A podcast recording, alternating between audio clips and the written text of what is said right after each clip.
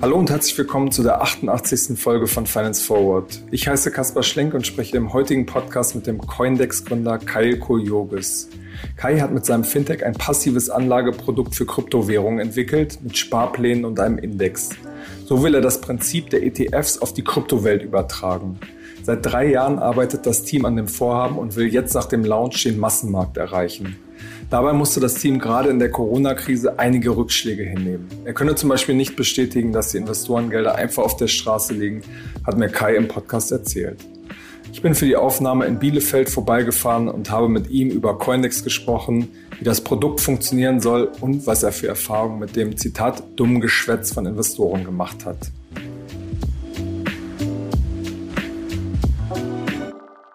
Hallo Kai. Hey Kaspar. Kai, ihr arbeitet jetzt äh, drei Jahre auf diesen Start hin. Wir sprechen jetzt ein, ein, paar Tage vorher, nehmen wir diesen Podcast auf. Wie ist jetzt deine, deine Gefühlslage zurzeit? Happy, erleichtert. War natürlich eine lange, anstrengende Zeit für uns und jetzt sind wir voller Vorfreude auf den Start. Ja. Ihr wollt ja mit Coindex praktisch das, das ETF-Prinzip auf Kryptowerte übertragen mit, mit einem Index, den ihr gebaut habt. Warum braucht man das überhaupt? Ich kann doch eigentlich auch äh, Bitcoin und Ethereum, die ja auch einen gewissen den Markt eigentlich abbilden, kann ich mir eigentlich auch kaufen. Was, was ist sozusagen der Hintergedanke bei eurem Produkt? Stand heute hast du natürlich recht damit. Wenn ich jetzt irgendwie mir die zwei größten Kryptowerte kaufe, dann habe ich von der Marktabdeckung eigentlich schon ganz gut was geschafft. Wir glauben aber daran, dass es zwei große äh, Hürden eigentlich gibt für den, für den Retail-Anleger. Und zwar zum einen eben die Auswahl, welche Kryptowerte soll ich denn kaufen? Und zum anderen natürlich auch der Zeitpunkt, der gut ist, um zu kaufen, also jetzt rein von der, von der Marktentwicklung her. Und diese beiden Punkte wollen wir eben zum einen durch den äh, schon von dir angesprochenen Index, da haben wir einen eigenen Indexalgorithmus entwickelt, der das halt ganz emotionsfrei und eben datengetrieben für den Nutzer äh, übernimmt. Also das heißt, wenn er möchte, kann er bei uns ein indexbasiertes Portfolio auswählen, kann alternativ sich aber auch selber ein individuelles Portfolio zusammenstellen. Und der zweite Baustein ist eben der Sparplan. Ne? Also in der Kryptowelt auch ein sehr äh, herbeigesehntes Feature sozusagen, was auch äh, nicht ganz trivial war, jetzt für uns umzusetzen. Was wir aber glücklicherweise mit der Sparplankompetenz von unserem Bankpartner der Sutor Bank jetzt dann äh, am Ende hinbekommen haben. Warum ist das so schwierig? Ja, ohne da jetzt zu sehr ins Detail zu gehen, es gibt einfach natürlich in der Kryptowelt verschiedene Besonderheiten. Ähm, du hast bei, bei SEPA-Lastschriften zum Beispiel einfach äh, verbraucherrechtlich acht Wochen lang die Möglichkeit, dein Geld zurückzubuchen. Und zwar ist konzeptionell wichtig, du investierst ja bei uns direkt in Kryptowerte, also genauso, als wenn du jetzt das auf einer, auf einer Börse oder bei einem Broker oder Angebot direkt machst, also bist du genau gleichgestellt. Das heißt, es gäbe jetzt bei uns theoretisch dann die Möglichkeit, dass du halt dir deine Kryptowerte überträgst und dann nach acht Wochen dann dein Geld zurückbuchst, um jetzt einfach eine Besonderheit zu nennen. Und da mussten wir natürlich einfach schauen, dass wir sowohl technisch als auch von den, von den Prozessen und auch dann den, den, den Nutzungsbedingungen einfach entsprechend auf solche Besonderheiten reagieren und halt einfach schauen, dass wir da eine angemessene Lösung finden, die trotzdem für den Nutzer halt komfortabel genug ist. Ne? Wie soll am Ende euer Produkt ganz konkret aussehen und wen, wen soll das ansprechen am Ende?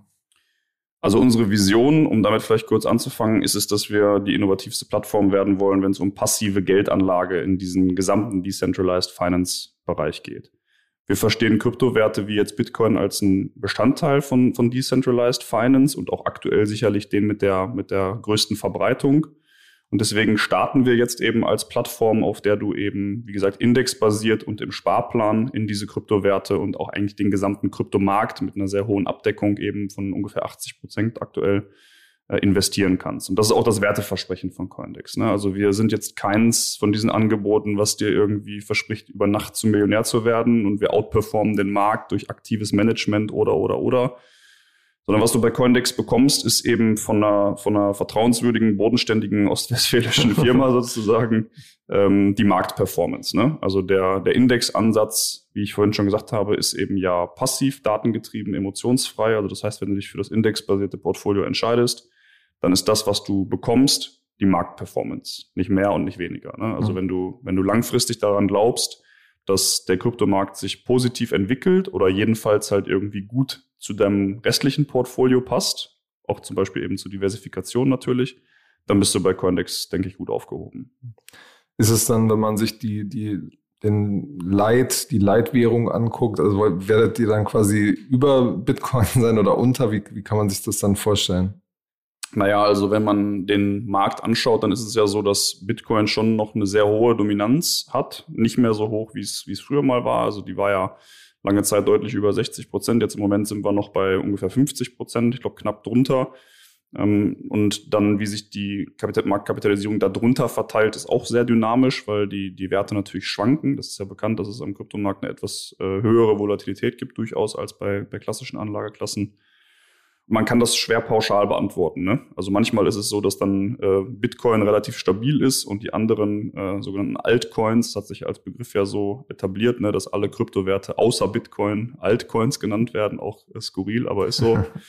ja, dass wenn die sich dann stark bewegen, Bitcoin stabil ist, dann hat das natürlich einen anderen Effekt auf den Index und wie gut jetzt der Index dann den Markt genau abbildet in dem Moment, als wenn du äh, eben jetzt die Altcoins relativ stabil oder vielleicht sogar steigend hast und, und Bitcoin fällt beispielsweise. Ne? Also, Aber ihr wollt den, den Markt schon praktisch eins zu eins abbilden.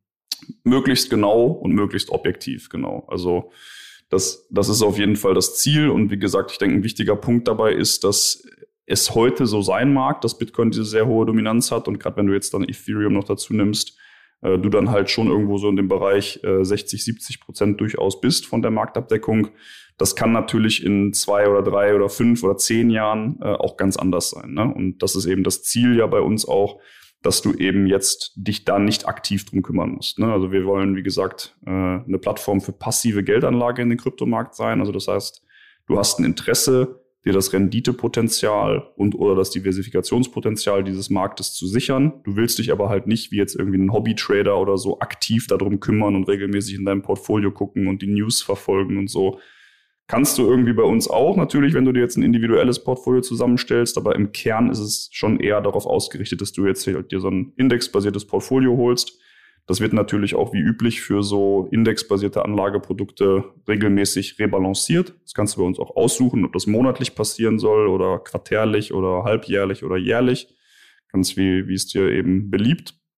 Und dann musst du dich halt sozusagen da nicht drum kümmern, sondern kannst dich halt darauf verlassen, dass eben dann sowohl die Zusammensetzung dieses Indexes, also sprich, welche Kryptowerte sind dann da drinne, als auch die Gewichtung unter den einzelnen enthaltenen Kryptowerten dann eben entsprechend der aktuellen Marktentwicklung angepasst wird. Ihr vergleicht euch ja, glaube ich, auch ein bisschen mit den, mit den Robo-Advisern aus der sozusagen ETF-Welt, die, die auch dieses Prinzip haben. Da ist es ja eine große Frage, nach welcher Philosophie man zum Beispiel ähm, dieses Rebalancing, also die, die Sortierung quasi vornimmt. Wie ist da quasi eure Herangehensweise? Also diesen Vergleich zum Robo-Advisor, das, das hören wir häufiger und ist auch vielleicht ein bisschen hausgemachtes Problem, weil als wir angefangen haben, äh, intensiv uns mit dem Projekt zu beschäftigen und dann natürlich auch viel durch die Republik gefahren sind und mit verschiedenen ähm, Banken und so weiter gesprochen haben, war das auch die Idee. Also wir wollten diesen Robo-Advisor-Ansatz, äh, damals auch sehr beeindruckt von Scalable und so weiter in den frühen Tagen, gerne auf die Kryptowelt übertragen sind da aber ehrlich gesagt an den Punkt gekommen, wo wir einsehen mussten, dass das Konzept nicht so gut funktioniert für den Kryptomarkt, weil so zumindest, also kann ich jetzt natürlich nicht hundertprozentiger Sicherheit sagen, aber die meisten Robo-Advisor verfolgen ja schon einen eher aktiven Ansatz. Ne? Also, dass sie halt irgendwie sagen, ähm, also was heißt aktiv, aber sie verwenden irgendein mathematisches Modell, Value at Risk zum Beispiel häufig. Genau, ja. Und dann kannst du da in der UI halt so einen netten Slider hin und her ziehen, wie hoch dein Risikoappetit ist und basierend darauf allokieren die dir dann halt ein Portfolio, was eben deinem Anlagehorizont und oder halt deinem Risikoappetit irgendwie entspricht. Und das hatten wir seinerzeit auch versucht, ne, mit so einem Scoring oder haben auch Value at Risk verschiedene Modelle versucht. Und da haben wir hin und her probiert und sind einfach auf keinen grünen, grünen Zweig gekommen, so. Man sieht ja auch bei den Robo-Advisern, dass eigentlich das passive Modell, wenn man Standard-ETFs verwendet, meist sogar die, die aktiven outperformt. Genau, und mhm. diese, diese Quote war auch eine, die uns dann glücklicherweise, also ich hatte ja gesagt, dass wir parallel, war für uns sehr früh zum Projekt, also vielleicht nochmal einen Schritt zurück. Sergio, mein Co-Founder, hatte die Idee für ein Produkt, was so in die Richtung geht, lass uns doch irgendwie was Passives machen für den, für den Retail-Anleger vielleicht sogar sowas mit Lending, das gab es damals auch schon, ne, dass du so einen Zins verdienen konntest auf deine Kryptowerte und so. Und dann hat, waren wir eben begeistert, wie gesagt, von Scalable, haben gesagt, vielleicht kann man das irgendwie zusammenbringen. Haben gesagt, aber es, müsste was sein, was in Deutschland reguliert ist, damit du wirklich sozusagen den Everybody abholen kannst. Weil äh, der, der Zündfunke für unsere Idee war, Sergio und ich haben uns kennengelernt in einem, in einem, äh, in einem Coworking Space in Bielefeld, sind Kumpels geworden und haben dann gedacht, ey, wir passen auch irgendwie von den Kompetenzen her gut zusammen, lass uns mal irgendwas zusammen machen. Wir waren beide interessiert an Finanzen. Ich hatte aus der Bullshit-Bingo-Welt der Beratung schon das Thema Bitcoin mitgebracht, er aus der Entwicklerwelt irgendwie und äh, haben dann auch ein bisschen investiert. Nicht genug, um unser Leben nachhaltig zu verändern, aber halt genug, um das Potenzial zu erkennen. Dann kam 2017 die Rallye und dann haben uns x Leute angesprochen, hey, ihr habt doch da schon mal was gemacht mit, mit Bitcoin und Krypto. Wo soll ich denn kaufen? Oder wie geht das überhaupt? Kann ich nicht irgendwie euch mein Geld geben? Ihr macht das. dann haben wir gesagt, wissen wir was, äh, wisst ihr was? Wir müssen sowas machen irgendwie. Und wie gesagt, das sollte dann eben in Deutschland reguliert sein. Dann haben wir uns relativ früh äh, Legal Support auch geholt von, ähm, von dem, dem Dr. Gringel, auch ein bekannter Anwalt in der, in der Kryptoszene und der hat dann gesagt, ja, ihr braucht einen Bankpartner. Und dann sind wir halt irgendwie kalt akquiriert äh, durch die Republik gefahren, irgendwie auch in kurzer Hose, jetzt hier wie heute. Die Leute haben immer schräg geguckt, ich mit langen Haaren und Sergio fast mit Glatze und irgendwie kurzer Hose und so. Also war eine lustige Zeit auf jeden Fall, haben da viele. War das so ein Reaktionstest, dass ihr geguckt habt, wenn ihr da so ankommt, äh, dass die Leute, wenn die komisch reagieren, dass sie dann auch so nicht zu euch passen, oder? Nee, ich glaube, wenn man jetzt das ganz große Fass aufmachen will, ich war ja, wie gesagt, viele Jahre in der Beratung und ich habe gemerkt, dass mich das auch genervt hat, dass ich da mich häufig so verkleiden musste und irgendwie nicht so richtig so sein konnte, wie ich eigentlich bin. Und äh, für Sergio und, und mich war das so, dass uns dieser Wert, ein gewisses Maß an Freiheit zu haben und auch wirklich irgendwie zu sein, wenn man ist und auch was zu machen, was uns irgendwie wirklich äh, überzeugt, dass uns das wichtig war und dass wir uns eigentlich gesagt haben, pass auf, lass uns irgendwie dieses Projekt machen, aber lass uns äh, dabei irgendwie wir selber bleiben und so. Ne? Und dann war das irgendwie so die Konsequenz, dass wir dann auch, wenn wir jetzt zu einer Bank gefahren sind, uns jetzt nicht verkleidet haben oder so, sondern halt dahin gegangen sind, so wie wir sind. Wenn wir halt im Sommer irgendwo hingefahren sind mit dem Auto über die Autobahn, das war ultra heiß, haben wir halt kurze Hosen angehabt. Mhm. Das war auf jeden Fall lustig. Wie war dann generell die Reaktion auf, auf die Idee? Also die Idee hat dir jede Tür geöffnet, gerade 2018, also nach dieser großen Rallye, wo dann das erste Mal wirklich das so in der in Massenmedien überall auch war. Ne? Natürlich war das dann im Sommer 2018 so, dass die Kurse dann schon auch wieder stark gefallen waren und alle natürlich gesagt haben, ja, das war jetzt die Blase und das ist jetzt sowieso vorbei. Aber trotzdem war es so, dass so ein, würde ich sagen, so ein erstes Aufrütteln durch die Branche gegangen ist. Also ich meine, ich bin jetzt kein Banker und ich kannte auch die Bankenszene vorher nicht, deswegen weiß ich nicht, wie es vorher war. Aber ähm, das hat uns jede Tür geöffnet eigentlich. Ne? Ich habe mir ganz klassisch, du konntest dir damals über so eine Query die Datenbank von der BaFin runterladen. Das war ganz komfortabel und hattest dann da irgendwie einfach, ich wusste, welche Lizenzen die Banken brauchten, die uns ein möglicher Partner sein können. Und dann habe ich einfach ganz klassisch alle angeschrieben davon mit so einer Standard-E-Mail und halt gesagt, pass auf, dies und das, habt ihr Lust, uns irgendwie kennenzulernen? Und dann äh, sind wir halt eine Reihe von vor allen Dingen Wertpapierhandelsbanken seinerzeit noch ähm, abgeklappert. Und ähm, ja, wir kamen ja daher, dass wir mit vielen von denen schon im Gespräch waren. Wir hatten diese Robo-Advisor-Idee, Scoring und so weiter. Value Risk hat alles nicht zu validen Ergebnissen geführt und wir schon irgendwie natürlich so auf dem Trichter, boah, vielleicht ist das doch nicht so eine geile Idee irgendwie, ne? Saßen dann da bei irgendeinem Termin und der merkte dann auch, was ist denn los und so. Und dann haben wir denen das erzählt. Und dann meinte der Kollege auch, du, diese ganzen aktiven Portfolios und so, ne, alles schön und gut, aber schaut euch doch mal so passive indexbasierte Geschichten an, weil die outperformen aktive Portfolios sowieso meistens mittel- bis langfristig irgendwie, sind viel günstiger und ich glaube, für Krypto gibt's sowas auch noch nicht irgendwie, ne? Und dann, äh, wie gesagt, wir sind keine, keine Banker gewesen oder so, aber ja, stimmt, valider Punkt irgendwie. ETFs auch damals schon für jetzt so dieses ja in Deutschland schon noch nischige Thema Geldanlage, damals ja noch viel nischiger als jetzt heute ähm, haben wir gesehen, den Punkt, und haben uns dann angefangen, damit auseinanderzusetzen. Und zu der Zeit, 2018, gab es tatsächlich noch gar keinen Krypto-Index irgendwie, ne? Und haben uns dann eben da dran gemacht und haben äh, im Wesentlichen durch den Gehirnschmalz von, von Sergio, der, was solche Sachen angeht, wirklich extrem äh, smart ist einfach, diesen äh, Indexalgorithmus ins Leben gerufen, mit dem wir eben äh, ja, verschiedene Datenquellen äh, anzapfen, die Daten dann nach so bestimmten, auch jetzt wieder ein äh, Buzzword, aber bestimmten Big Data-Logiken aufbereiten und dann eben äh, algorithmisch diese äh, Indexzusammensetzung und Gewichtung äh, berechnen. Ne? Das ist äh, genau genommen auch nicht nur ein Index, den wir berechnen, sondern, sondern eine Indexfamilie, die wir da haben und die Unterschiede zwischen diesen Indizes sind aktuell einfach, wie viele ähm, Constituents, also wie viele Kryptowerte die enthalten. Ne? Und ähm, hatten dann damals diesen, diesen Indexansatz sehr stark verfolgt, haben natürlich auch überlegt, okay, haben uns auch viel abgeguckt von, wie macht der DAX das zum Beispiel, weil so die Idee war, pass auf, wenn du daran glaubst, dass sich die deutsche Wirtschaft positiv entwickelt, ja, dann kaufst du ja, dann musst du ja jetzt nicht entscheiden können, kaufe ich jetzt Daimler oder Volkswagen oder Siemens, sondern dann kannst du auch einfach einen DAX-ETF kaufen, so, ne?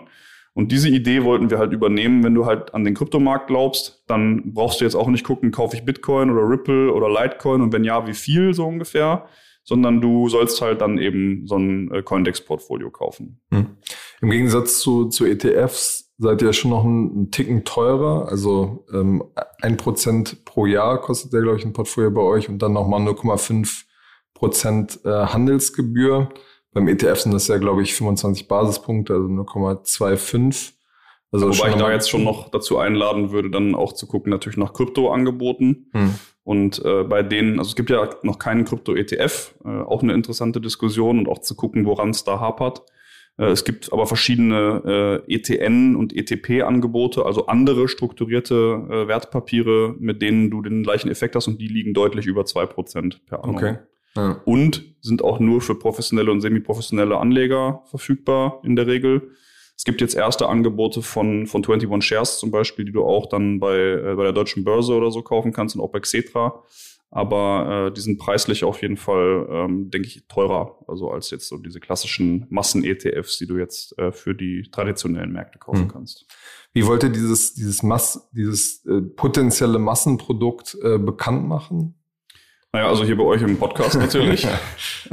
nee, aber Spaß beiseite. Also im Endeffekt ist es so, dass wir jetzt äh, zum Start sehr stark auf, auf äh, einfach auch Pressearbeit setzen und äh, versuchen wollen, dadurch natürlich irgendwo nicht nur den klassischen, äh, sag ich mal, Finanz- und irgendwie Krypto-Guru zu erreichen, weil ehrlicherweise sind wir auch für die nicht das richtige Produkt, ne, sondern die können das vielleicht selber und wollen das ja auch sogar selber sondern wir wollen uns eben eher an denjenigen äh, richten, der jetzt von mir aus zum Beispiel ein klassischer äh, ETF-Sparer ist oder vielleicht auch gerade erst anfängt mit der Geldanlage, weil das ist im Übrigen auch ein Thema, was ich wichtig finde oder was mir vielleicht auch erst jetzt klar geworden ist durch dieses Projekt, dass ich auch so in meinem Umfeld, also ich bin 32, sehe, äh, viele Leute in meinem Alter und auch durchaus älter, so der Umgang mit Geldanlage und überhaupt auch die Awareness dafür, was, was die Finanzen betrifft, irgendwie mal eine Rücklage zu haben, wenn mal irgendwie die Waschmaschine kaputt geht oder irgendwie generell Rücklagen auch irgendwie fürs Alter und so, das ist echt ein Thema, ne? Und ich finde, es gibt da zu wenig so, müsste eigentlich in der, in der Grundschule neben dem Fahrradführerschein auch so einen, so einen kleinen Finanzenführerschein oder sowas geben, ne? Äh, deswegen vielleicht fangen manche Leute auch erst mit Geldanlage an und haben jetzt irgendwie einen von den äh, tollen bekannten äh, Trade Republic, Scalable oder Co. entdeckt und fangen darüber jetzt an und sagen, ja, ich höre auch immer von diesen Kryptowerten.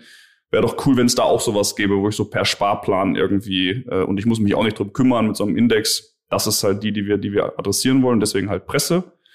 Äh, und auch so Kanäle, die wir ausprobieren werden, sind tatsächlich äh, beispielsweise TikTok äh, oder eben so Influencer-Kooperationen haben wir jetzt ein paar äh, angeleiert, wo wir halt schauen wollen, natürlich auch ausprobieren wollen. Wir müssen am Ende auch lernen, welcher Kanal funktioniert für uns gut. Was sind das denn für Influencer?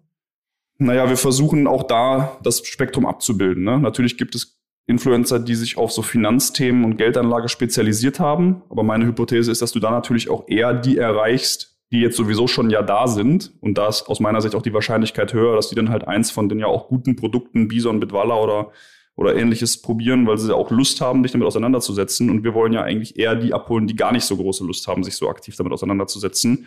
Und deswegen probieren wir da schon auch eben mit so Influencern, die jetzt vielleicht eher Lifestyle, Sport, Reisen, also so die, die Geschichte. Ne? Also die Idee ist ja so ein bisschen create your own future irgendwie, ne? Uns ist, uns ist schon klar, dass, also ich habe ja vorhin gesagt, Sergio, mir ist Freiheit wichtig irgendwie.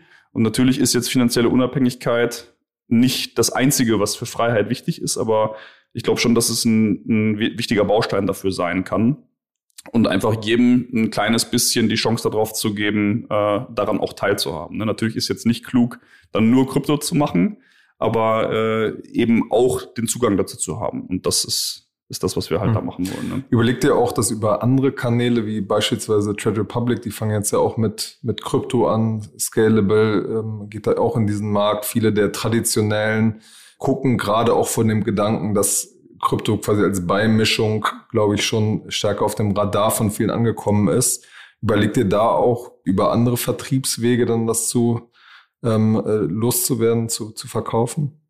Also der, der direkte, die, wie sagt man nochmal, B2C hm. äh, ist schon der Fokus bei uns, ne? Also Direct to, to Customer, der direkte Vertrieb ist schon das, was wir jetzt erstmal in den Mittelpunkt stellen. Es ist natürlich nicht von der Hand zu weisen und das haben wir auch von vornherein jetzt technologisch so vorgesehen, dass wir schon die Möglichkeit haben, dir auch über eine Schnittstelle Zugriff auf unsere gesamte Technologie und auch die damit einhergehende Regulation, was ja auch eines der großen Achievements ist, was wir jetzt mit Coindex eben in der langen Zeit ja auch hinbekommen haben, zu ermöglichen, so dass wir halt für jetzt solche Kooperationen und Vertriebswege, wie du sie angesprochen hast, also so B2B2C-Modelle, sage ich mal, ne, dass wir jetzt irgendwie in der Lage wären, einem Robo-Advisor-Anbieter die Möglichkeit zu geben, sehr einfach so ein, so ein Krypto-Sparplan-Angebot, wie wir es jetzt umgesetzt haben, auch dann für seine Kunden zugänglich zu machen. Aber das ist natürlich ein ganz anderes Game auch als jetzt so ein, so ein reines B2C-Angebot. Ähm, äh, und auch vom, vom Team her gibt es dann da andere Anforderungen. Also der Fokus ist auf, dem, auf der B2C-Plattform und was dann in der Zukunft kommt, werden wir sehen. Hm. Im vergangenen März, da ging die Corona-Krise gerade los, da hattest du bei uns einen sehr ehrlichen, offenen Gastbeitrag geschrieben, wo du zum Beispiel erzählt hast, ähm, dass sich euer Launch äh, wegen der ganzen Pandemie verzögert, dass nicht klar ist, wie werden eigentlich die Investoren reagieren, ähm, wie sieht das mit einer sozusagen Seed-Wachstumsfinanzierung aus. Was ist seitdem ähm, passiert? Man sieht ja in den News schon, dass die Investoren schon zurückhaltend erstmal waren, aber in den letzten Monaten dann durchaus auch wieder investiert haben. Wie war das bei euch? Wie, wie lief es da weiter? Ja, also letztes Jahr war schon so, dass es auf jeden Fall ein paar äh, Setbacks gab. Einige davon sicherlich im Kontext der Pandemie, ein paar andere davon auch einfach wirklich Projekt, projektintern sozusagen. Ähm, was die Investoren angeht, kann ich sagen, ja, sieht man auf jeden Fall mehr Aktivität. Ich habe den Eindruck, dass es allerdings schon auch so ist, dass äh, jetzt zumindest auch das, was sehr, sehr schlagzeilenreich war, schon eher auch dann die großen Investments in wirklich äh, proven Models sind, sage ich mal. Ne? Also in Companies, die wirklich schon einfach einen gewissen äh, Stage auch haben. Äh, na natürlich gibt es sicherlich auch Investments in äh, Early-Stage-Geschichten. Äh, für uns ist es so, dass ich schon auch merke, dass äh, die Abwesenheit von Räumen, wo du dich vernetzen kannst und irgendwie Leute kennenlernen kannst und wo du vielleicht früher auch mal auf einen Investor getroffen wärst äh, und dann eine Intro über halt so ein persönliches Kennenlernen gehabt hättest. Das ist schon äh, was, was, was gefehlt hat auf jeden Fall im letzten Jahr. Ne? Ich habe auch zwei, dreimal an so Online-Events dann teilgenommen. Da gab es zum Beispiel vom, vom Bitkom auch mal ein, ein, ganz nettes Format irgendwie, wo du dann so Wine and Dine mäßig irgendwie, äh, aber remote alle paar Leute kennenlernen konntest, mal so einen kurzen Pitch machen konntest oder so. Aber äh, so als, als Bielefelder Fintech, sage ich mal, ne, was ohnehin schon so ist, dass du zumindest in meiner Wahrnehmung nach, was, was Fundraising angeht, bisschen schlechtere Karten hast, weil das einfach, also woran es genau liegt, kann ich nicht sagen, aber ähm, habe den Eindruck, dass es so ist. Äh, und dann noch eben in der Kombination damit, dass es äh, wenig bis keine Veranstaltungen jetzt gab, die du einfach so accessen konntest, irgendwie, egal ob in Berlin oder sonst wo, äh, hat das Fundraising auf jeden Fall ähm, erschwert. Ne? Und dann kommt halt in dem, in dem Kryptobereich schon dazu, klar, der hatte jetzt irgendwie seit Dezember krassen Aufwind ne? und auch getrieben durch das äh, Listing von, von Coinbase und so weiter.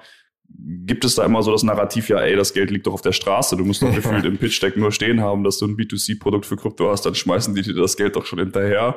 Also den Eindruck kann ich jetzt nicht, nicht bedingungslos äh, so unterstützen, muss ich sagen. Ne? Ja. Ich glaube, es ist schon am Ende irgendwo so, du musst die richtigen Leute kennen und du musst halt zur richtigen Zeit am, am richtigen, richtigen Ort sein. So, ne? Wie habt ihr euch dann finanziert?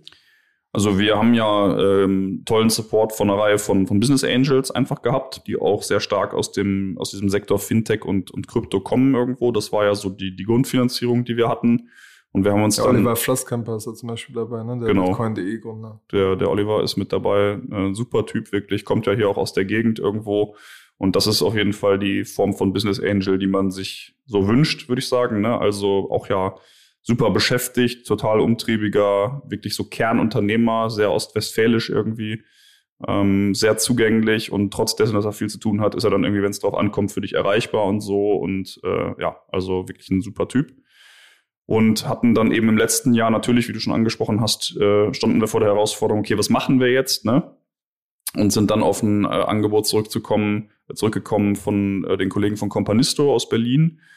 Die sind ja mal gestartet so als Crowdfunding-Plattform, haben sich dann aber auch weiterentwickelt und so ein, so Angel-Club äh, ins Leben gerufen. Äh, Sergio und ich waren dann letztes Jahr im Sommer mal dort äh, und haben die, die Gründer kennengelernt, den David und den, den Tamo. Ähm, ich hatte vorher mit David schon mal so irgendwie zu tun gehabt, weil ich den auch dann versucht hatte, als Angel für uns zu gewinnen.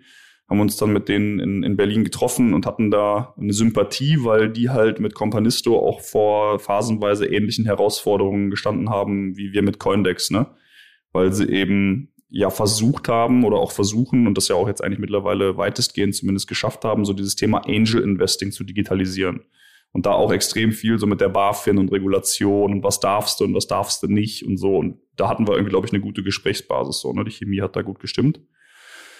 Und so gab es dann eben auch die Möglichkeit, dort das Angebot dieses Angel Clubs äh, in, in Anspruch zu nehmen. Das läuft dann bei Companista so, dass es da dann zwei Optionen gibt. Du kannst halt diesen Angel Club in Anspruch nehmen, wo du dann wirklich sozusagen direkt dann investierst. Genau, 20 mhm. Angels, die du dann direkt in den Cap Table bekommst. Und dann gibt es das zweite Modell, das ist dann sozusagen das klassische Crowdfunding, wo dann halt Mitglieder dieser Companisto-Plattform über so ein SPV äh, in, dein, in dein Projekt investieren können. Hm.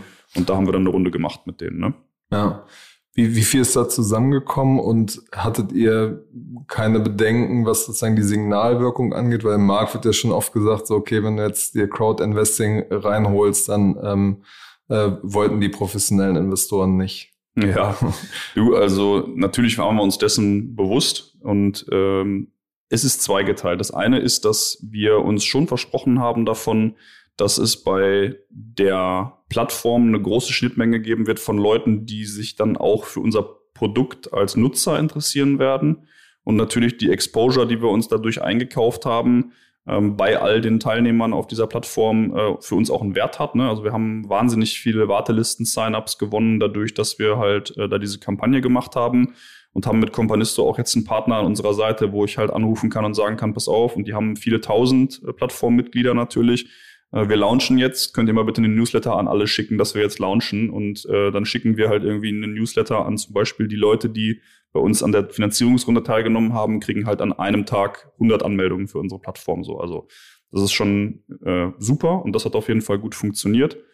Ähm, was die die Signalwirkung angeht, ja, ist so. Ähm, aber ich sage dir auch ganz ehrlich, äh, für mich ist auch so ein bisschen eine Entzauberung dieser VC äh, Investorenwelt, weil ich habe das lange Zeit von der Seitenlinie beobachtet als Berater. Dann liest man mal zwischendurch auf einer Zugfahrt äh, bei Finance Forward oder bei Gründerszene und das wirkt immer so, ja, du musst eigentlich nur ein, guter, ein gutes Team sein und irgendwie eine gute Idee haben und dann, dann läuft das alles so.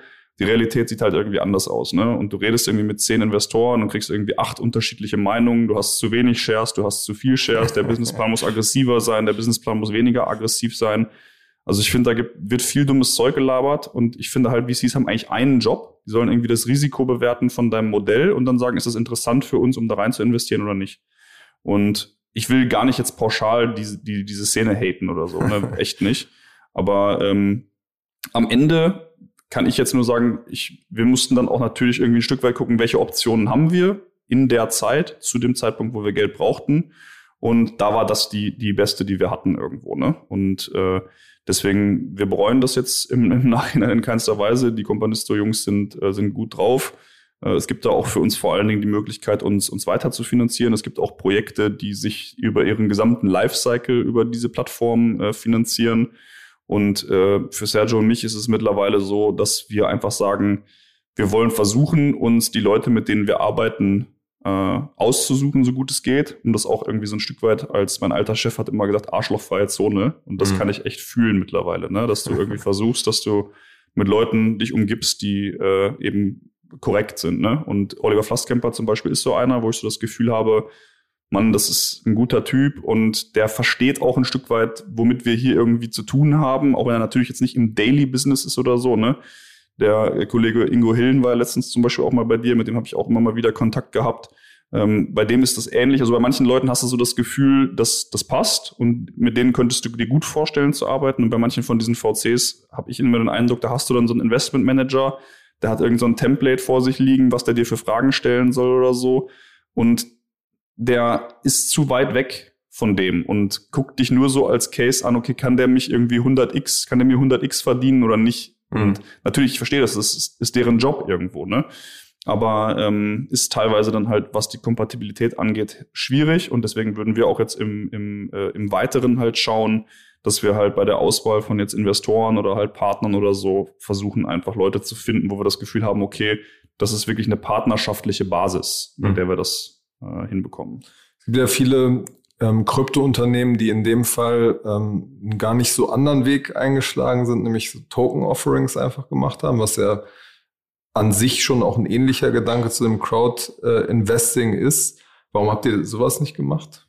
Haben wir gemacht. Wir haben mit den äh, Kollegen von Cashlink einen Teil unseres Equities tokenisiert und haben auch zwei Business Angels darüber äh, beteiligt. Also einfach als Alternative zum Convertible oder zum Equity äh, haben wir auch die Möglichkeit, halt tokenisiertes Investment zu akzeptieren. Aber ihr habt jetzt ja kein großes ähm, quasi genau. Launch-Event gemacht, nee. da äh, quasi. Ist auch nicht so, dass das jetzt so wie beim Radoslav bei, von Bitbond so ist, dass das jetzt ein öffentliches Offering war oder mhm. so, weil dann brauchst du halt sofort Wertpapierprospekt von den Kollegen aus Bonn und so.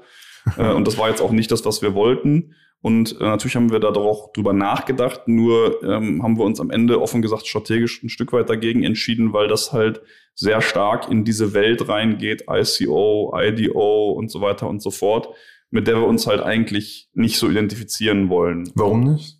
Also da gibt's ja gibt's viele schwarze Schafe, keine Frage, aber es gibt ja auch ein paar seriöse Unternehmen, die sich so finanziert haben. Ja, ehrlich gesagt, weil wir eben uns im Fokus an wirklich den Retail-Anleger wenden wollen und das Produkt versuchen wollen, möglichst einfach, transparent und klar zu gestalten. Und wir haben einfach das Risiko gesehen, dass wenn du jetzt auch so ein Token-Offering zum Beispiel machst, dann googeln Leute danach, finden dann irgendwie was zu diesem Token-Offering, dann denken die vielleicht, okay, die kaufen dann vielleicht diesen Token und wenn sie die Plattform benutzen, kaufen sie diesen Token und nicht diesen, so, ne?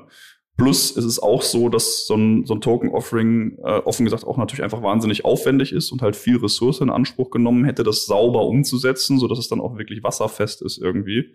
Und da hatten wir einfach auch zu der Zeit nicht die Bandbreite für das, äh, das abzuwickeln. Dann mhm. hast du auch Legal-Kosten und, und, und. Und dem, dementsprechend kam das nicht in Frage zu der Zeit. Ja. Wie schon am Anfang angesprochen, habt ihr jetzt ja wirklich drei Jahre an dem ganzen Projekt gefeilt. Ähm, du hast sehr offen und ehrlich, äh, was ich bewundernswert finde, auch über die, die verschiedenen Problematiken gesprochen. Was hat euch quasi motiviert, so lange auch, auch durchzuhalten? Weil ihr wahrscheinlich ursprünglich ein bisschen schneller, schneller auch starten wolltet, oder?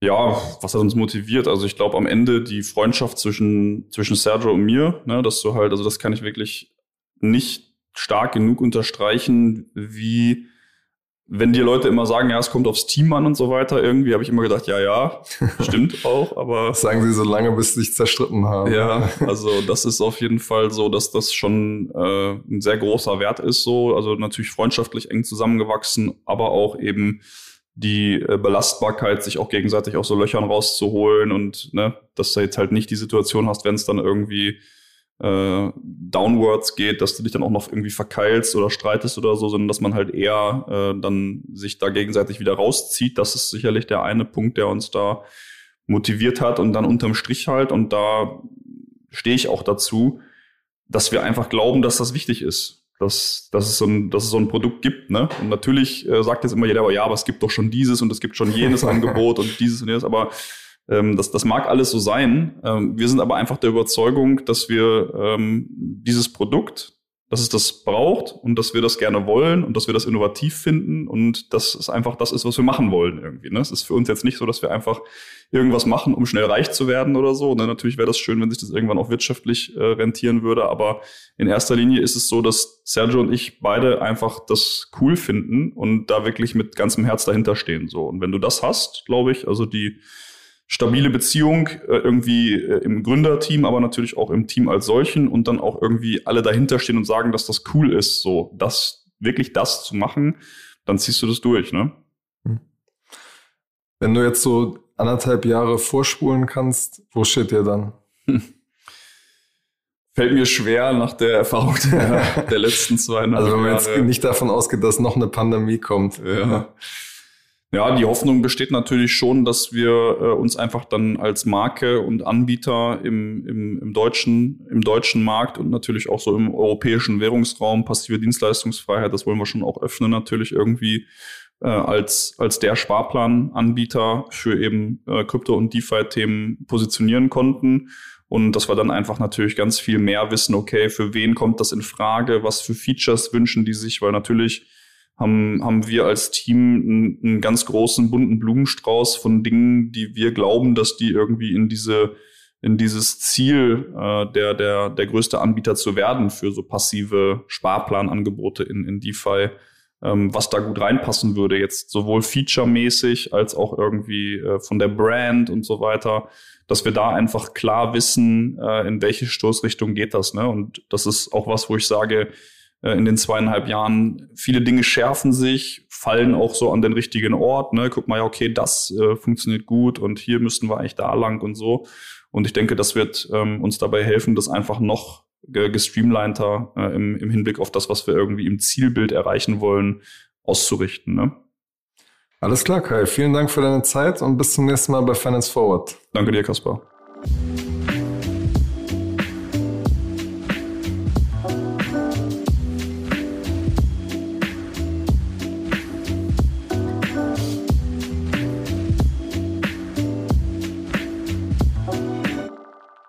Dieser Podcast wird produziert von Podstars bei OMR.